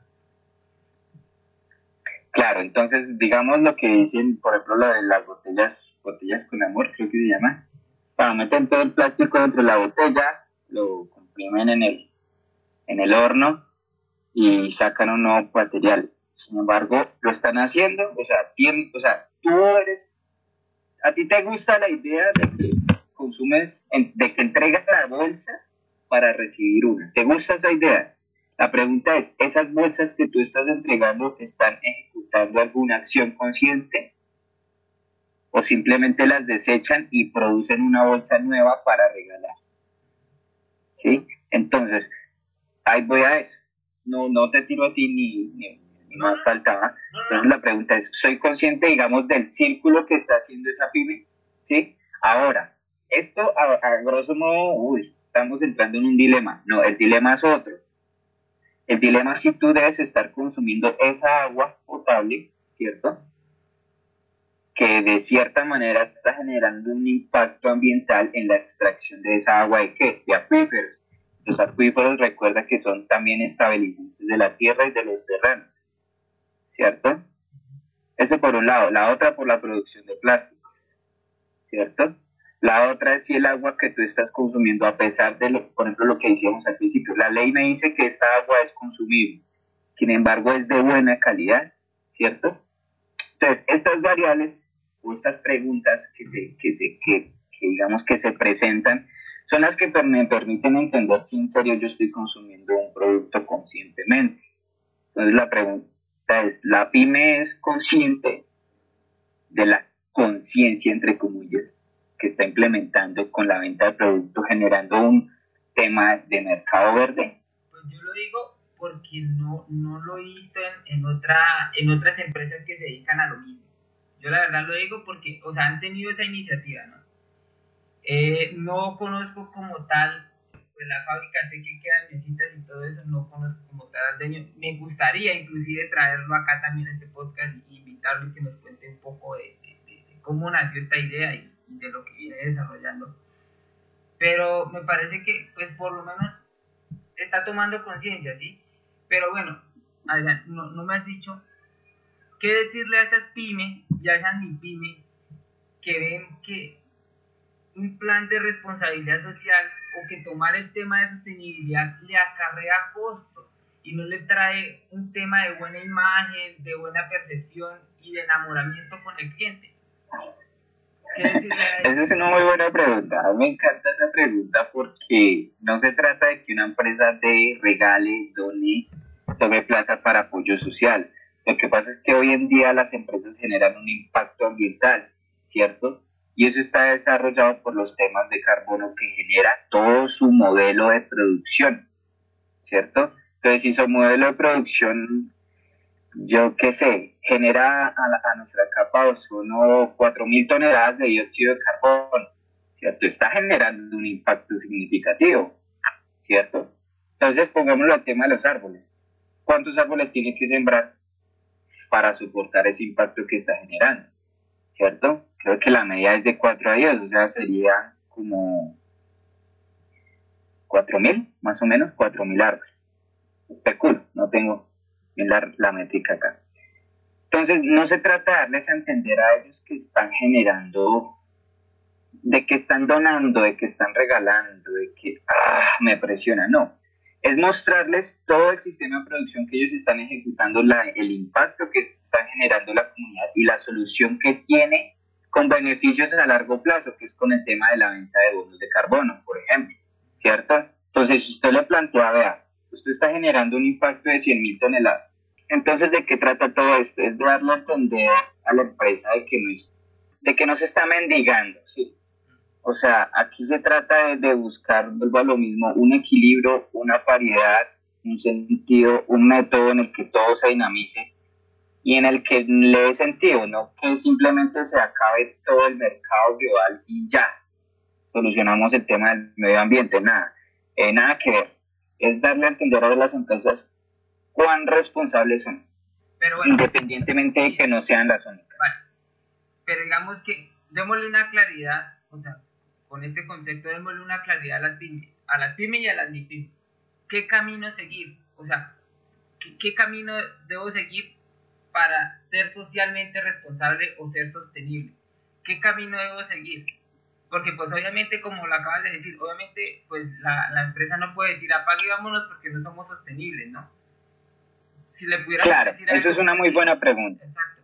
Esa es una muy buena pregunta y sí, digamos, eh, por ejemplo, sí, o sea, solucionar este tema del medio ambiente o digamos este déficit ambiental, más bien, me gusta más, no es cualquier cosa, claro, porque todo tiene una logística, todo tiene un proceso, todo tiene unas intermediaciones y eso lleva y genera unos costos, ¿cierto? Entonces, adjudicando este concepto de los costos, yo como organización, ¿qué puedo hacer para minimizar eso? Entonces, aquí me meto mucho con un concepto que, que me encuentro todos los días y que todos los días cualquier ser humano se puede encontrar y es con el tema de la usura, ¿cierto? Entonces, si yo como organización me donan 30 mil pesos para, por un árbol, que a mí me parece supremamente exagerado, y la huella de carbono de, de una empresa, de una pyme, volvamos al mismo ejemplo, son 40 mil toneladas de dióxido de carbono, y le toca sembrar 4 mil, entonces 4 mil árboles por 30 mil por 3 mil, perdón, por, sí, por 30 mil pesos que cuesta el árbol, ¿cuánto es? Claro. Una organización, una fundación, una entidad social llega con, con, estas, con estos argumentos y le dice, usted está loco, ¿yo dónde va a sacar todo ese dinero? Porque obviamente la rentabilidad de una empresa siempre va a tener un, una consecuencia y pues la para el tema de, digamos, de la ganancia de la persona, ¿cierto? Entonces, esto es un tema por lado y lado.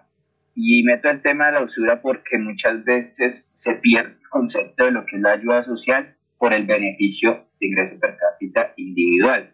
Entonces yo digo, no, yo quiero salvar el mundo porque es que todos están haciendo mal y voy a obligar a las empresas, entonces voy y el presupuesto que yo le presento a una empresa se sale de los, de, los temas rentables que ellos tienen presupuestado, si a veces tienen la iniciativa, pues obviamente ninguna va a ser, ¿cierto? Entonces aquí voy con este tema de, la paridad, del equilibrio, de lo que en serio se está buscando, de no salirse de la meta del objetivo principal sin llegar al término del de la usura, que es, digamos, cobrar más o exceder el, el tema presupuestal más cuando es un fin social y o ambiental. Es que creo que este tema, de, pues cuando digamos que es relativamente nuevo, el tema de, de sostenibilidad y responsabilidad social, y cuando llegó, generalmente las empresas pensaban que era un tema más de filantropía, ¿no? De tener una fundación, que los niños, que las casas para las personas vulnerables, y no es eso, no es un tema de filantropía es un tema de reducir los impactos que la misma empresa genera a sus grupos de interés. Es eso, o yo siempre pienso que es eso, no es un tema de filantropía, es un tema de, de reducir o en su defecto mitigar, erradicar esos impactos negativos ¿no? que generan. Sí, por ejemplo, yo le pongo el ejemplo de, de Ana Palma. Ana Palma tiene, bueno, tiene un presupuesto bastante amplio para sembrar 50 mil árboles en esta administración, ¿cierto? En términos de política, si le guste, Wilmer, en términos de política, ¿cuánto cree que sea el presupuesto para sembrar 50 mil árboles? Y si supera los 10 millones de pesos, yo le digo que es un juego netamente usurero. Llega puede llegar a los 10 millones de pesos, pero porque lo pasan en ese contrato así. No. ¿Por qué lo pasan? Exacto. la pregunta va a ser, ¿por qué se supera ese presupuesto? ¿Cierto? Entonces le van a meter mucho tema de logística y van a meter chanchullos ahí para justificar costos. ¿Cierto? Que a fin de cuentas es lo que una administración necesita hacer. No estoy diciendo que sea mal el proceso, buenísimo que la administración esté sembrando 50 mil árboles porque son muy pocas las que tienen la iniciativa. La pregunta, y me meto con el tema que usted me hacía, ¿en serio superar los 10 millones de pesos va a costar sembrar esos 10 mil árboles? Se lo digo por experiencia propia, no se van 10 millones de pesos. Si se van los 10, está bien pero por lo menos, por lo menos se tuvo que haber superado los 40 millones, los 60 millones de pesos, si es que por ahí no pasó la cuenta para adjudicar ese proceso social o ambiental, ¿sí? O impacto positivo para la comunidad. Entonces, de esta disparidad de este desequilibrio ¿sí? Que mucha gente no, no la tiene en cuenta, ¿sí? Ya estoy cuando me tomo la iniciativa de hablar de que el primer rol es el tema de la conciencia, de lo que no soy consciente de cómo se está dinamizando mi entorno. Pues de hecho, pues no sé en, en los otros términos que, que, pudiera haber llevado este alcalde en temas políticos, no, no sé los otros rubros cómo le iría, pero un caso, un caso que, me, que me causó curiosidad e impacto fue este alcalde de Jerusalén, que fue premiado como uno de los municipios de Cundinamarca más, más sostenible, porque, o sea, en ese tema de Jerusalén, no sé si ya lo conocen, allá hace un calor tremendo, tremendo, es calientísimo. Y este, este señor a los campesinos, bueno, les llevó como un tanque para que recogieran el agua y pues para hacerla potable les puso pues el tema de los filtros y todo eso Aparte de eso, también el tema del biogás, eh, dentro del municipio, tanto el, la electricidad que consume la alcaldía y el colegio de, del municipio son de energía solar. O sea, son cositas que, que, van sumando y que no cualquier alcalde lo tiene en mente y dispone de unos recursos para. Y más de un municipio como Jerusalén que no cuenta ni con la mitad de recursos que cuentan a Puebla. Eso es buenísimo, eso es buenísimo porque Jerusalén, si usted dice que es caliente, lo más posible es que se tenga una buena, adjudicación de energía en la adquisición con los paneles solares, ¿cierto? Eso es muy bueno. Ahora, por ejemplo, yo le puedo, digamos, digamos, hablar, ya que, eh, ya que tocamos el tema de Anapoima. Entrando a Anapoima, desde la estación de gasolina a mano izquierda hacia el centro, ¿cierto? Hicieron una tara de árboles, ¿cierto? Si usted va caminando desde la bomba hacia el centro al mediodía, usted se harta de ese calor, ¿cierto? ¿No le parece estúpido o no le parece ilógico realizar una tala y cambiar esos árboles por unas especies que no van a crecer en el mismo tamaño y no van, digamos, a abarcar, digamos, la misma sombra, por hablar solo de sombra y no hablar, digamos, de la temperatura o la regulación de temperatura que generaban esos árboles en esa posición y en ese lugar específico.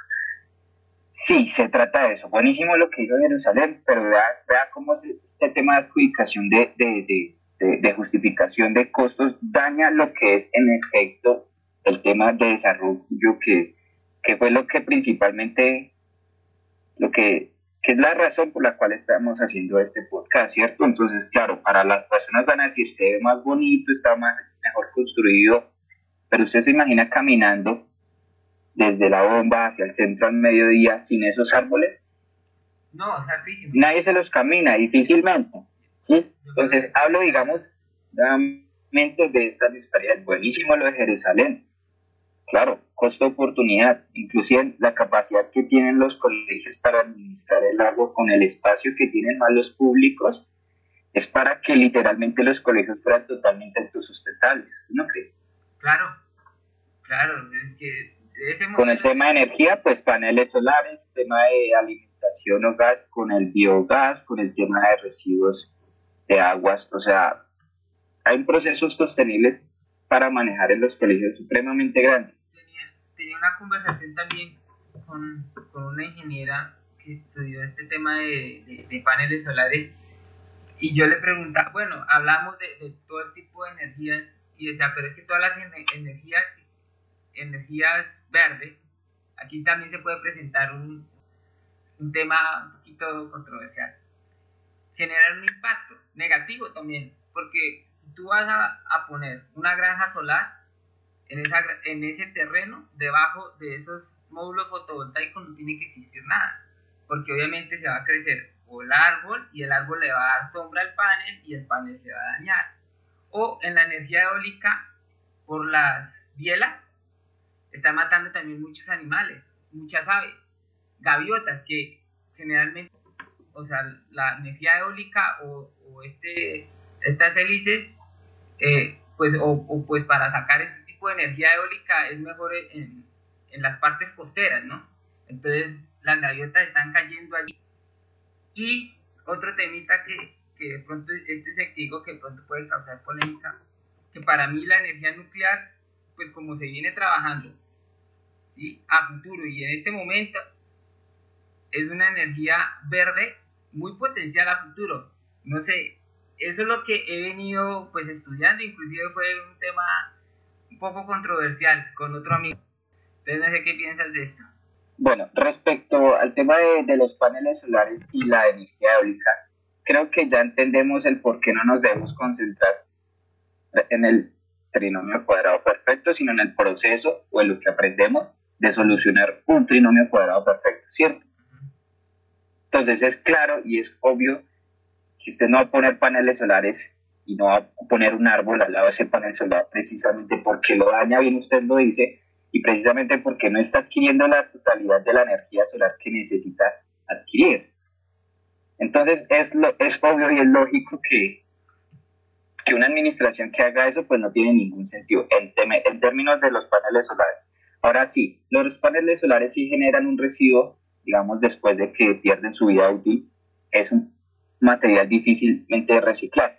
Sin embargo, ya hay tecnologías en las que están reemplazando las láminas por líquidos, ¿cierto? Entonces, vea que lo que usted me decía anteriormente respecto a la tecnología, si hay un impacto positivo de la tecnología para la ayuda a la restauración del, del, clima, ¿cierto?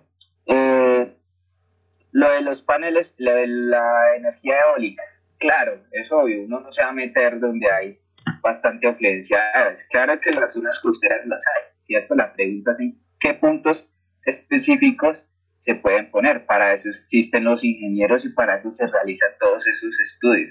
Los geólogos también pueden ser partícipes de este tipo de estudios de, de investigación. Respecto a la energía nuclear, eso es un tema denso porque creemos conscientes que al día de hoy la negligencia es algo que ya acapara a términos políticos y administrativos de nuestros gobernantes. Entonces, si es buena en la medida en que es que es un tema muy denso, ¿por, ¿por qué? Por el tema de, la administración de los metales, ¿cierto? Entonces, imagínense que yo me pongo en el, tema de, de Chernobyl, ¿cierto? está bien que, dio energía y le generó un impacto positivo en términos económicos a, la ciudad de Chernobyl, pero por un determinado tiempo. Ahora, por 30 años de producción económica o de, de, entrada de riquezas, ¿es válido dañar toda una población o una comunidad? Entonces, digamos que ahí es donde está, digamos, la polémica del costo-oportunidad. Pues yo prefiero más bien quedarme con la energía que estoy utilizando y no su, subgregar a un daño a largo o mediano plazo en el tema de la energía nuclear. Listo. Sí, supongamos que, que tiene la, mayor administración y, no son negligentes y, su método es totalmente convincente.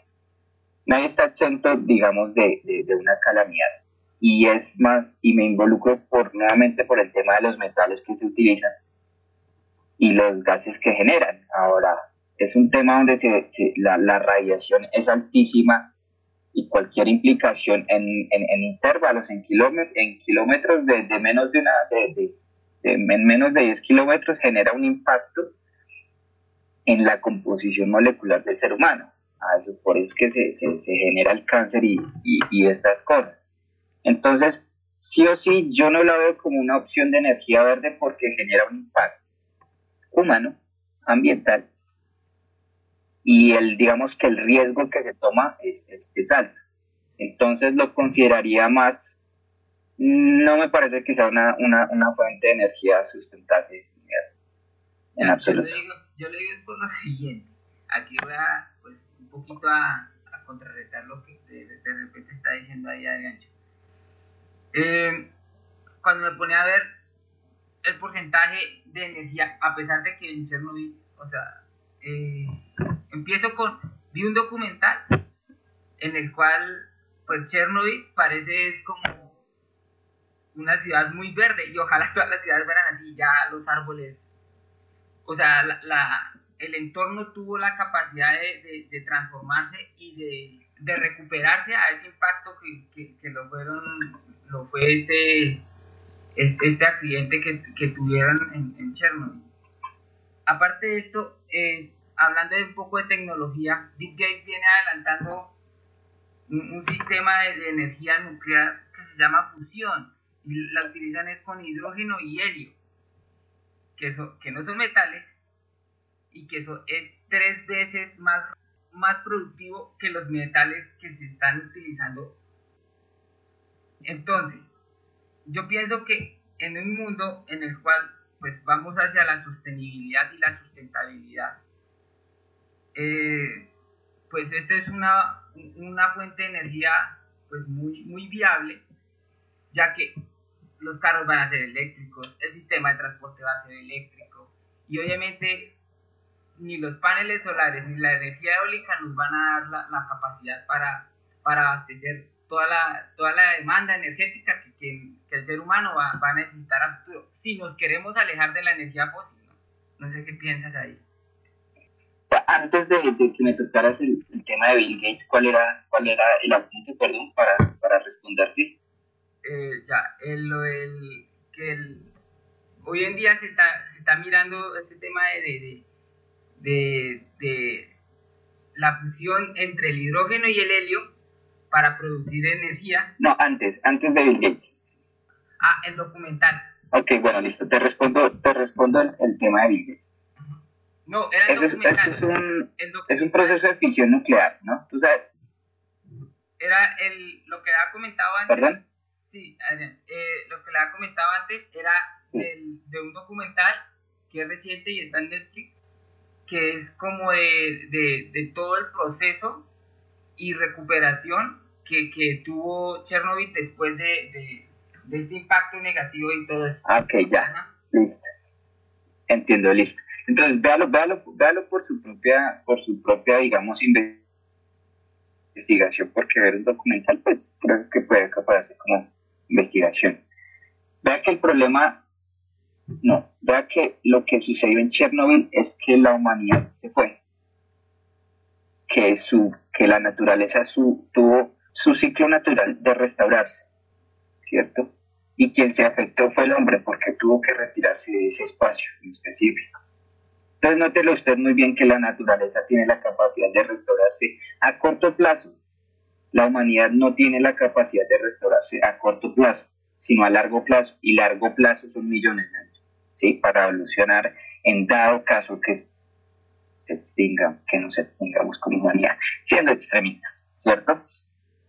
Entonces creo que eso es un buen ejemplo para el tema de la, de la restauración, de que es un problema más humano que, que es más para salvar a los humanos que para salvar al planeta.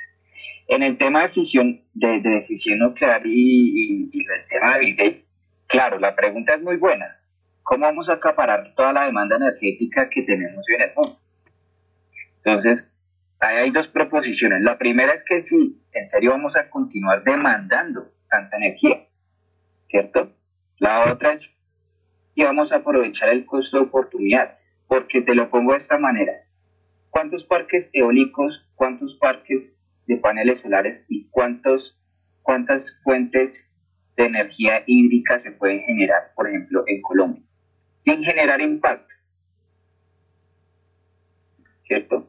Se pueden todas las disponibilidades. ¿Pueden soportar todo el consumo de los hogares? Sí. Ahora, la demanda energética de los automóviles. Claro, hay una, hay una, hay una competencia en estudio ya digamos de más variables que tú dices que, que está enfocando.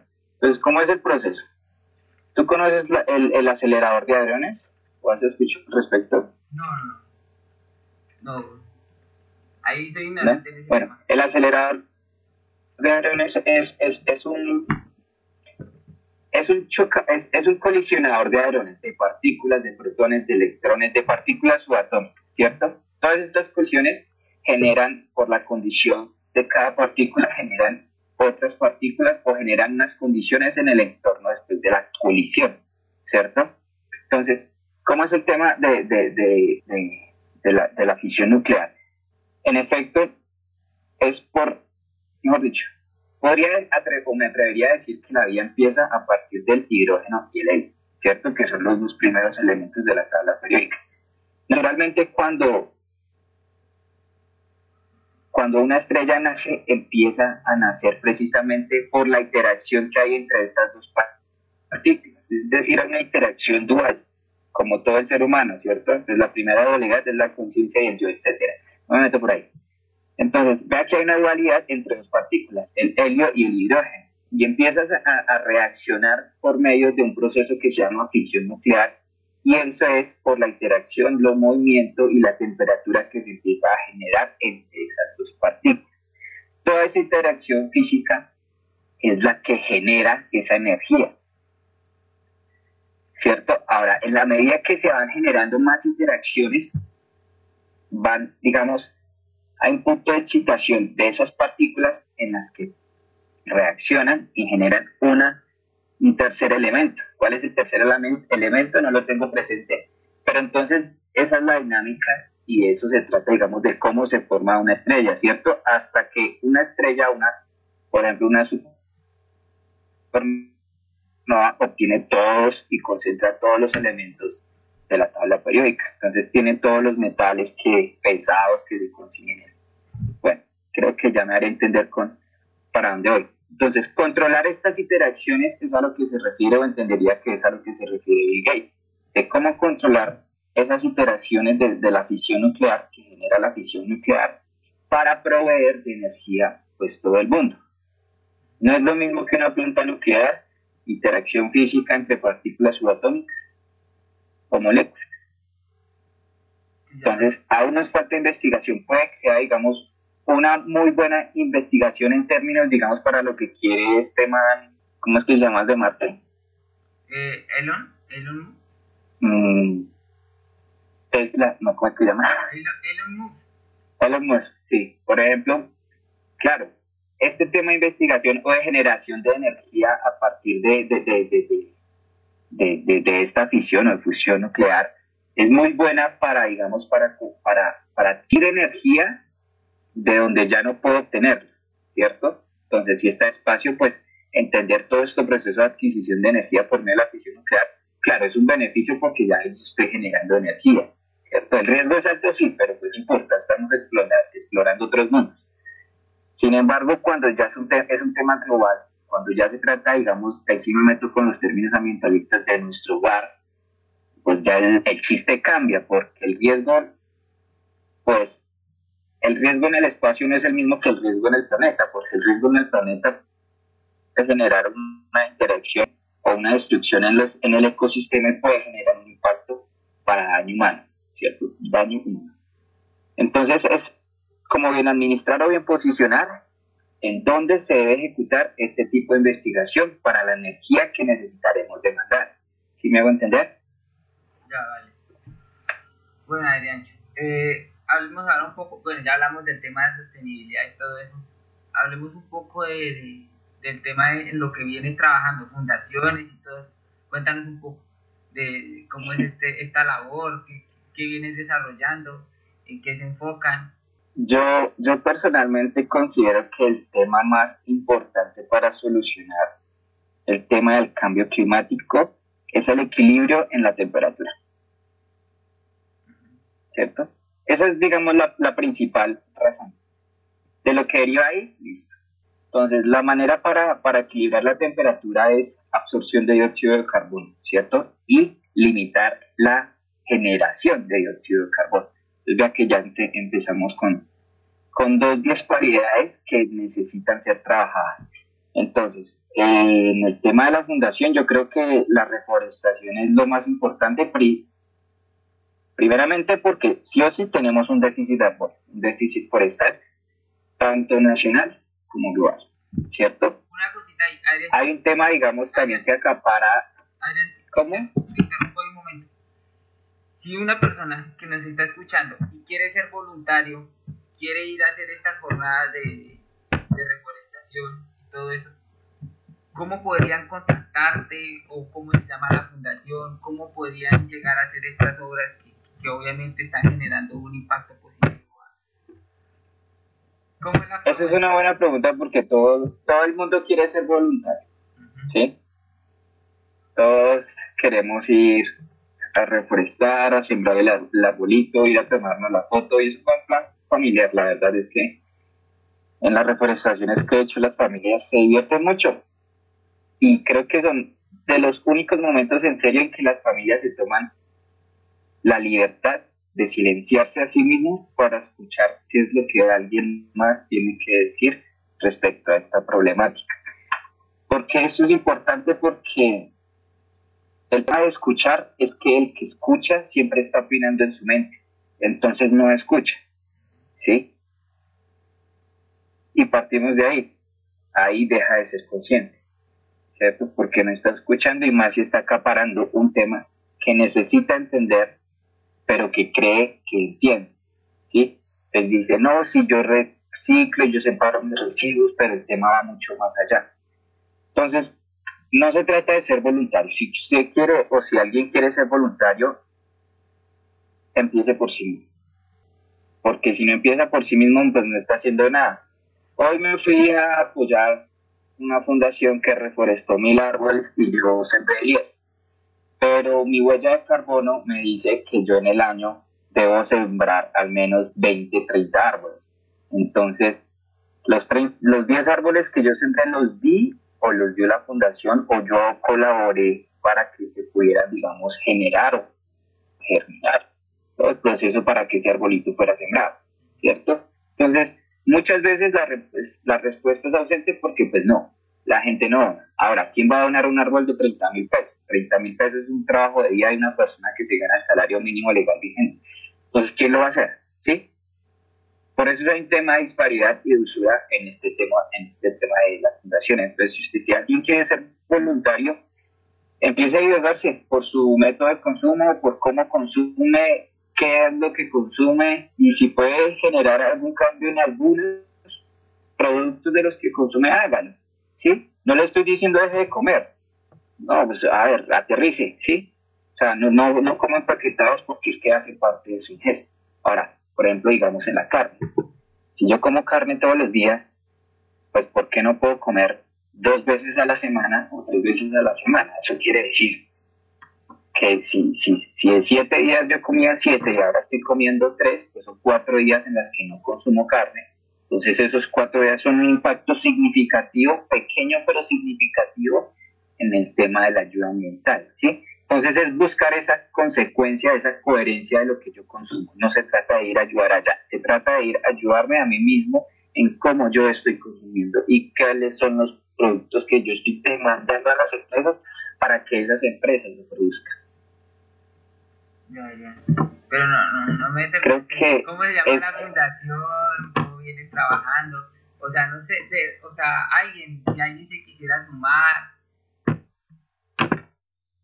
o así como lo dice, simplemente por hacer un plan familiar. Pero bueno, digamos que la gente, bueno, partamos que, que no los vamos a criticar ni le damos a un plan familiar, ¿sí? De, imagino el target de personas de personas de 30 años, padres de familia, llevan a una niña de 5 años porque quieren llevarla y mostrarle pues el, el, el ciclo, el ciclo normal de, de, de toda la biodiversidad y, y, y de todos los de, los, o sea, de los bosques nativos y bueno, todo ese tema que, que, acapara todo este tema de reforestación. ¿Cómo, cómo llegar o cómo, o sea, así como te digo, simplemente porque sea un tema de un plan familiar, pero pues con conciencia, yo le llamo. Ok, entiendo. Vuelvo a lo mismo, vuelvo al, vuelvo al ejemplo que, que puse anteriormente. Si el niño dice, que la leche viene del supermercado y no viene de la vaca. Eso no es problema del entendimiento de él, sino eso es el problema de cómo el padre o la familia le está abarcando esa educación o le está abarcando ese conocimiento que adquirió, ¿cierto?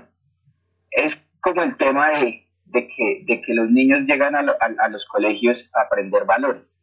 Nada que ver, los valores los adquieren en la casa y toda esta variedad y toda esta conciencia del consumo viene desde la casa. Entonces, si yo como padre, listo, estoy llevando a mi hija que conozca la naturaleza, no se trata solo de la naturaleza, se trata de una cantidad de variables que abarcan y empiezan desde el consumo y la toma de decisión, desde el consumo. Entonces, si yo como padre la llevo a la naturaleza, pero en la casa voy y me compro todo lo que quiero, todos los empaquetados, pido domicilios, compro comida chatarra, pues no estoy siendo nada consecuente o sea, no estoy siendo nada coherente, por lo consiguiente no estoy siendo nada lógico, por lo consiguiente no estoy siendo nada consciente.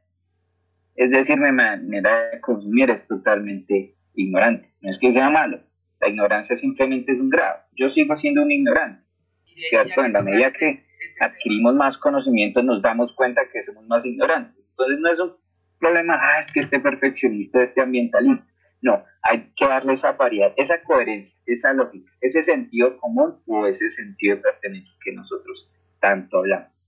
No, y de hecho, de hecho la razón también de este podcast, eh, aparte de generar un impacto positivo a, la gente que lo escucha, también es generar un impacto positivo a mí, porque creo que estos sistemas y, este, este entorno del diálogo, del poder hablar con personas que piensen totalmente diferente a ti, pues obviamente te explotan el cerebro y te generan una cantidad de, de conocimiento.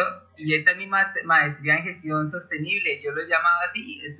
Este, podcast es mi maestría de, de, gestión sostenible y, y, es muy severo, muy sano tratar temas con, con, muchas personas y por eso lo digo, desde diferentes carreras y desde diferentes estilos de vida, ¿no? Entonces, no, esto es esto me ha abierto la mente aún más de lo que, pensé que la traía. ¿Este podcast? Ajá, sí, correcto. sí, digamos que a mí me gusta, a mí me gusta tratar mucho el tema porque irónicamente a modo personal yo siempre he intentado buscarle una coherencia a mi vida. Entonces no, no ha sido fácil y pues esta búsqueda siempre ha sido larga. Digamos que lo que he le, le hemos hablado acá, son muchos encuentros que yo he tenido y que, he logrado, digamos, entender. Para llevarlos o discutirlos con otras personas, eso es espectacular porque, porque cuando uno tiene claro qué es lo que está diciendo, uno sabe, tiene claro qué es lo que necesita preguntar. ¿Sí me voy a entender?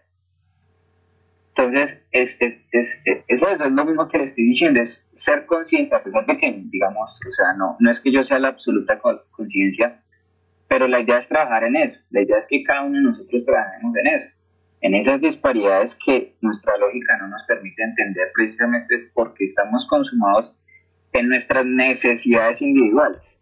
Pero ¿qué tipo de necesidades son las que estamos abarcando en, nuestros deseos, por decirlo así. pues muchas gracias. Si me pudieras nombrar, porque veo que eres lector, por lo que hablas y, ahí en el transcurso de la, de la conversación se ha prestado para eso, diferentes libros y artículos que se han leído. ¿Qué libros o qué autores te han impactado? O sea, que ha generado un, un cortocircuito en el cerebro. ¿Qué autores? La verdad, bueno, yo empecé con este tema por, unas, por unos comerciales de, de una organización que se llama One Earth, una tierra en inglés, One Earth. Creo que todo el mundo los ha visto. Y me olvidé la pregunta. No, ¿qué, qué, me preguntó? Ah, vale. ¿Qué libro o qué autores, bueno, qué ah, libro, libro, libro, ha causado un cortocircuito ahí en el cerebro que Ok. Pues que me hayan dado un cortocircuito, digamos que es difícil de, de, de, responder porque lo que le digo, en la medida son, son paridades que uno ha intentado buscar, sí. Lo que le digo, yo siempre he intentado buscar una coherencia entre todo lo que sucede en el mundo, desde los términos emocionales hasta los términos tangibles. ¿Cierto? Eh, no le podría decir autores que me hayan generado un cortocircuito en términos de desarrollo sostenible, ninguno. Sin embargo, sí he tenido muchas fuentes. Eh, hay un, libro que se llama Economía Azul de Gunther Pauli. Son como esos o, o estudios que se realizaron para, digamos, para para suplir este costo de oportunidad en términos de, sostenibilidad, de, disminución del impacto. Eh, Jeffrey Sachs, Jeffrey Sachs también es un muy buen, es un economista, no recuerdo qué cargo ocupó en el gobierno de Estados Unidos, sin embargo sí es un activista que tiene muy presente el tema de la pobreza y la desigualdad. Em, ¿Qué otro, qué otro autor? Thomas Piketty habla muchísimo de desigualdad en términos económicos y digamos en términos de, de solución al consumo personal o, digamos paridad o consecuencia, hay, a este sí me, me generó un cortocircuito en mi cabeza, se llama Jiddu Krishnamurti, pero es alguien totalmente ajeno a lo que es el desarrollo sostenible como lo entendemos hoy, sin embargo sí habla muchísimo del desarrollo humano, ¿cierto? Que tiene mucho que ver. este, este tipo, sí como algo de filosofía o algo así? Yo, yo arraigo mucho el tema de la filosofía como al tema de la razón o al tema mental, ¿sí? Es más dado al tema de la conciencia, lo que le decía al principio. Sí, Nuestra dualidad como personas o los problemas que nosotros frecuentamos es porque hay un encuentro, un choque ahí entre nuestras emociones y nuestra razón, ¿cierto? Entonces, es, eso sí, vamos eso sí me genera un cortocircuito grande. Vamos cerrando ahí con las últimas preguntas. Si tuviera la oportunidad de ir tanto al presente o al pasado y hablar y tener una conversación con Adrián, con tu yo del presente o del pasado, ¿qué le preguntarías? ¿Qué le dirías? que madure. Ese será el del pasado, me imagino. No, al del pasado. ¿Sabe cuál es el problema? Que no podemos arreglarnos al pasado ni al futuro. Sí, claro. Hoy estamos acá, ¿no? Y decirle, decirle al Adrián del pasado que cambie es cambiar mi presente porque de cierta manera mi presente lo formó mi pasado. No, ¿Cierto? pero- Bueno, o sea, de cierta manera no. Así sucedió. Entonces, Sí, todas una- estas consecuencias del pasado se manifestaron para, digamos, ser lo que hoy soy, ¿no? Claro, pero, o sea, yo lo digo es porque puede ser que uno viva situaciones en el pasado que en su momento fueron difíciles y como que uno tener, imaginariamente tener la posibilidad de decir, llegar allá y decirle, venga, cálmese, ya va a pasar, ya, eh, ya va a encontrar la solución, tómelo tranquilo, va por buen camino, o no se vaya por ahí, algo así, sí, y como en el futuro como, venga, estoy haciendo las cosas bien, ¿qué necesito para llegar allá? Cosas como, eh, es- hacia ese lado quiero como enfocar la pregunta. Ok, creo que debía haber aprovechado mejor mi calidad académica. Digamos que ese choque entre la adolescencia y la academia es un, es un choque fuerte porque o soy quien quiero ser o soy quien el mundo quiere que yo sea, que me representa de, de cierta manera una felicidad o un deseo, ¿cierto? Entonces, si como adolescente me, me dedico a cuestionar quién soy yo y en la medida quiero salvar el mundo, porque todos los adolescentes entramos a eso, quiero entrar a salvar el mundo, Pero no te salvan a ti mismo. es darle, si en serio estoy siendo consecuente con eso que, que quiero para mí. Entonces, si yo quiero salvar el mundo, por ejemplo, creando una tecnología de energía, pero mis días me la paso más, yo qué sé, tomando en el celular, ¿sí? Pues no le estoy brindando el tiempo o no estoy utilizando el tiempo que requiero para anticipar mis sueños, sino simplemente los estoy postergando y postergando. Entonces creo que creo que se trata de eso. Debía haber aprovechado un poco más todas las dinamicidades académicas que, con las cuales me topé. Sin embargo, no me arrepiento, pues creo que ya es un hecho de cómo estoy acá y creo que, el resultado ha sido bueno y lo que, se- lo que espero de mí es, es, es lo más importante y creo que es lo más importante para que para cada una de las personas que escucha lo que existe, ¿no? ¿Qué es lo que espera de sí mismo, no lo que es lo que esperan otros de usted? Partimos de ahí, ¿no? De ahí ya lo que venga es Adrián, Bien que ganado. mencionas sueños y todo esto, ¿algún sueño que hayas tenido en la adolescencia y que quieras retomar ahorita? Que pronto lo veías inalcanzable o, o- algún sueño que esté ahí y que de pronto esté inalcanzable y lo quieras alcanzar. Sí, sí, de hecho hoy, mismo me lo preguntaba. Eh, a mí siempre me, me, me, gustó leer divulgación científica. Inclusive cuando estudié la licenciatura me gustaba leer sobre divulgación científica, pensadores, son cosas que hacen otras personas, por decirlo así. Y siempre me ha gustado escribir, me gusta escribir y creo que escribir o ya presentar o, realizar esos ensayos o esa divulgación científica que yo considero que puedo expresar es, es, es, es, una pena mía, ¿no? Es como lo que no he hecho, pero que ya lo estoy, digamos, organizando para, para ejecutarlo. La pregunta es, si yo necesito dar un mensaje bueno a los jóvenes, ¿qué joven le gusta leer un ensayo? ¿Cierto? Entonces, hay esa, esa disparidad ahí entre cómo, cómo, cómo se debería comunicar la divulgación científica hoy en día. ¿Cierto? Si los ensayos en serio son factibles para abarcar cierta cantidad de, de personas que en serio lo necesiten o, o que se necesite para entender un problema más grande, en este caso el cambio climático y el concepto de- del desarrollo con, junto con el consumo y todo esto que, que hemos hablado. Entonces, sí, es eso.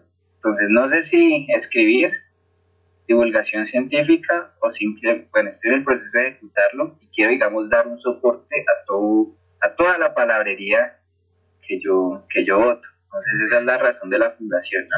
¿Y qué tal? ¿Ya tienes un blog? ¿Tienes un blog? ¿O aún no? Tengo un blog. ¿Sí? Eso. Tengo un blog, pero de los tres artículos, tengo, o sea, en mi computador tengo como unos 15 artículos, en el blog tengo unos tres, pero esos tres a cada nada que me meto los edito, ¿sí? Y los voy cambiando y los voy cambiando. Y como que me quedo ahí porque intento dar un lenguaje no tan técnico y no tan, no tan conceptual, sino más bien fácil de digerir. Es que voy a lo mismo. ¿Quién quiere leer un ensayo o un texto de divulgación científica Con muchas palabras técnicas. hoy en día? ¿Cierto? Es, es una jartera, o sea, hasta a mí me parece una jartera. Ma- menos mal existe el gusto, pero digamos que es, es, es, por ejemplo, es uno de los problemas de, de, de la divulgación de, del desarrollo sostenible, de los ODS, de cómo divulgan todos los objetivos de desarrollo sostenible al mundo. ¿sí? Adriancho, y si de repente la gente que, que está escuchando este podcast quiere ir a tu blog y, y leerte, ¿cómo te encuentras? Está en WordPress, Adrián Vallarino, es sencillo, Así, fácil. sí. Vale. Eh, sí, sí, dejémoslo por- en el blog. Creo que pues tengo, pre- pretendo hacer un canal, a ver si, si, si me resulta más fácil en vez de estar con tanta referencia, digamos, en, es que es que un ensayo, un ensayo, un ensayo requiere muchas cosas técnicas y es una cartera, ¿no? Vuelvo a lo mismo, me, me, me- me enrolo en el mismo problema. De hecho, de hecho siempre se, se, recomienda que cuando uno va a hacer un tipo de presentación o, o de escrito, que primero se lo muestres a tu abuelita o a un niño de 8 años. Y si esas personas son capaces de entender lo que tú quieres decir en un video, a esas personas que les gustan los videos, o en un escrito, y si ellas, esas personas te lo entienden, te lo va a entender todo el mundo y va a ser fácil de di- di- digerir. Entonces, Ese es el problema, que yo lo entiendo y los otros no. Entonces ahí me toca mucho organizar mi retórica y mi argumento, ¿cierto? Vale, Adrián. Eh, bueno, una preguntita ahí. Si pudieras escribir un post en todas tus redes sociales, Instagram, Facebook, WhatsApp, y que llegara a todo el mundo, independientemente del idioma, no importa el idioma, y que todo el mundo lo pudiera leer, ¿qué mensaje le enviarías? ¿Qué mensaje enviaría? Ujú. Uf, En un post, o sea, un estado de WhatsApp, eh, un post en Instagram, en Facebook, ¿qué mensaje, ¿qué mensaje le enviarías independientemente del rincón del mundo? A todo el mundo le llegaría en tiempo real en su celular. Bueno, es sencillo, ¿sí? Eh, tiene mucho que ver, pero se sale un poco, digamos, de, de la variable que estamos manejando. Yo les diría, cierre los párpados, siga observando y concéntrese en su respiración. ¿Algún mentor? ¿Algún mentor, alguna persona que admires y que te gustaría tener alguna conversación con él o que te, te guiara o que fuera tu coach? Sí, el, el que te mencioné anteriormente, pero ya murió. Sí. Otro, Sí, ya murió. otra persona que... Otro. Me gustaría mucho, ¿sabes? ¿Con quién? Con William Ospina. Él es el que hace. Él es escritor colombiano, él es ambientalista. Me gustaría tener una conversación con quién más. No sé, creo que cualquier persona es apta para, para conversar. Creo que todos tenemos algo que decir. Que más bien hay pocos para escuchar. Me referencio a lo que decía anteriormente. Hay muy, muy pocas personas dispuestas a escuchar. Entonces, precisamente, sí, dialogar con cualquier persona creo que llena mucho. Hay que saber escuchar también, es cierto, ¿no? La escucha activa, ¿no? Que generalmente por lo que se generan tantas guerras, ¿no? Tantas guerras entre países, inclusive dentro de la familia, ¿no? Porque entre parejas se suele dar que no se escuchan, no hay diálogo, y es precisamente por eso, porque todos quieren imponer su ley y el, el yo, ¿no? Siempre el yo por delante, básicamente. Exacto. Ajá. Vea que usted mismo lo ha dicho. Vea que usted ahí está justificando la existencia de un yo, ¿cierto? De un ego, y está ausentando la conciencia. Sin embargo, no deja de ser parte de su existencia, de su ser, ¿cierto? Entonces vea que hay una dualidad y esa dualidad es la que genera los conflictos o me gano la plata o salvo al mundo. ¿Sí? ¿Cómo se genera esa paridad? Entonces, creo que, que, la vida se trata de más bien escuchar o, sincronizar esas dualidades que tenemos individualmente. Eh, ¿Alguna cosita que olvidamos mencionar? ¿Algo que quieras decir? ¿Algo que, que, que, quieras mencionar aparte de todo lo que hemos hablado? Ah, pues invitarlos más adelante a un canal que voy a abrir para hablar de desarrollo y, y todas estas cosas, para centralizarlas un poco más, para darlas un poco más en detalle. ¿En dónde vas a montar el canal? ¿YouTube? Dime. ¿En dónde vas a montar el canal? En YouTube. En YouTube. Bien, ahí está muy pendiente. No, y sería interesante, anota esta fecha, 14 de octubre del 2020.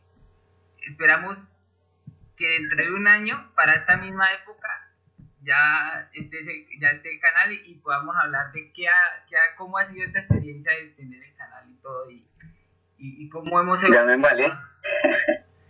sí, sí, la verdad que es un reto personal que, que vengo trabajando mucho y creo que, que, es hora de hacerlo. Me he dado cuenta, digamos, en las conversaciones que he tenido, inclusive con gente bastante culta, que, que se desentienden muchos conceptos, ¿cierto? En términos de, de, de, de desarrollo sostenible.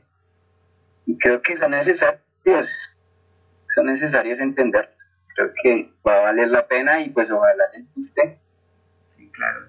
Es un Pues yo, yo siempre pienso que desde que te gusta a ti, pues, o sea, desde que uno se sienta bien con lo que uno hace, pues ya lo demás vendrá por añadidura. Es que vea que yo admiro a esa gente que le habla a una cámara. Yo me sentiría estúpido personalmente y creo que es fuerte, pero es, es... Sí, va a ser interesante, va a ser, va a ser muy bacano de hecho también me ha pasado a mí, o sea, esto de grabarse, de, de pronto subir contenido, porque pues tengo también, pues en Instagram, eh, ya creé ahí como, como el perfil y todo eso, y, ha sido difícil, pero pues como te digo, o sea, tenía dos opciones, seguirme quejando por todo lo que estaba pasando en mi entorno, pues tomar acción y, y hacer algo que, que generara algún impacto en, en la gente que, que, que tengo alrededor y la que me va a escuchar. Entonces, no, pues eh, decidí este canal, porque pues aquí por lo menos me están escuchando solo la voz y no me están viendo en video. Entonces decidí por este canal que, era un poco más práctico. Y he venido diseñando, o sea, he venido subiendo algunos videos cortos de 15, 10 segundos, porque pues es algo corto y mientras me voy adaptando a la cámara, pero pues también al igual a futuro pienso llegar a YouTube. Bueno, Adriancho, eh, Muchísimas gracias por su tiempo y siempre quiero, quiero cerrar de esta forma. El tiempo y el agua son agotables, así que muchísimas gracias por su tiempo. En verdad, el valor que, que, hemos sacado de esta conversación ha sido estratosférico y sería muy interesante, en verdad, reunirnos dentro de un año y poder conversar de nuevo y, y que la gente nos vuelva a escuchar y, y ver cómo la evolución de tanto del podcast como del canal que, que, se va a crear, ¿no? Entonces, no, muchísimas gracias. No, pues esperemos que, que, que, sea certeza todo esto que dijimos. Muchas gracias a usted, Wilmer, por la invitación. La verdad que es un, es un gesto que, que, se respeta o personalmente que valoro mucho. Eh, no, en serio, muchas gracias por, por esta oportunidad. Muy bacano saber que hay gente que cuenta Bien, Adrián, eh, regálanos tus redes sociales para, para, que la gente te pueda ubicar. De pronto, como los veníamos mencionando anteriormente, aquellos adolescentes que, que no, no saben qué estudiar y que tú le pudieras dar una, una guía de qué es economía y aterrizarlos un poco. Sí, claro. Eh, bueno, en Instagram, en Twitter, en WordPress, en YouTube, en Facebook, tal cual mi nombre, Adrián Vallarino, es con WL.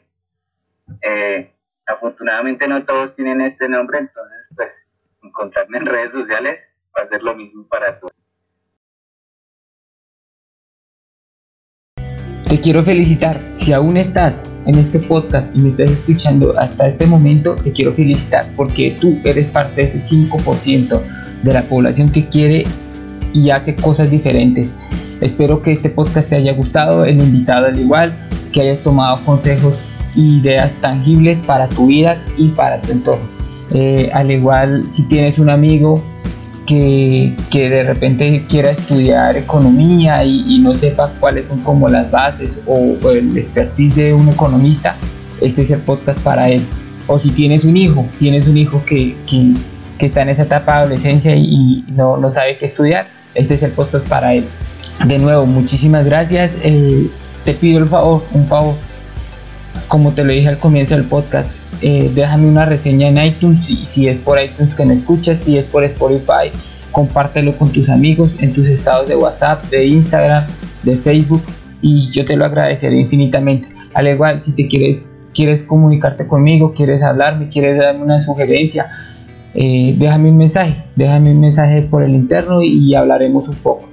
Muchísimas, muchísimas gracias por estar aquí. Tengo invitados muy especiales. Entonces, hasta la próxima. Chao, chao.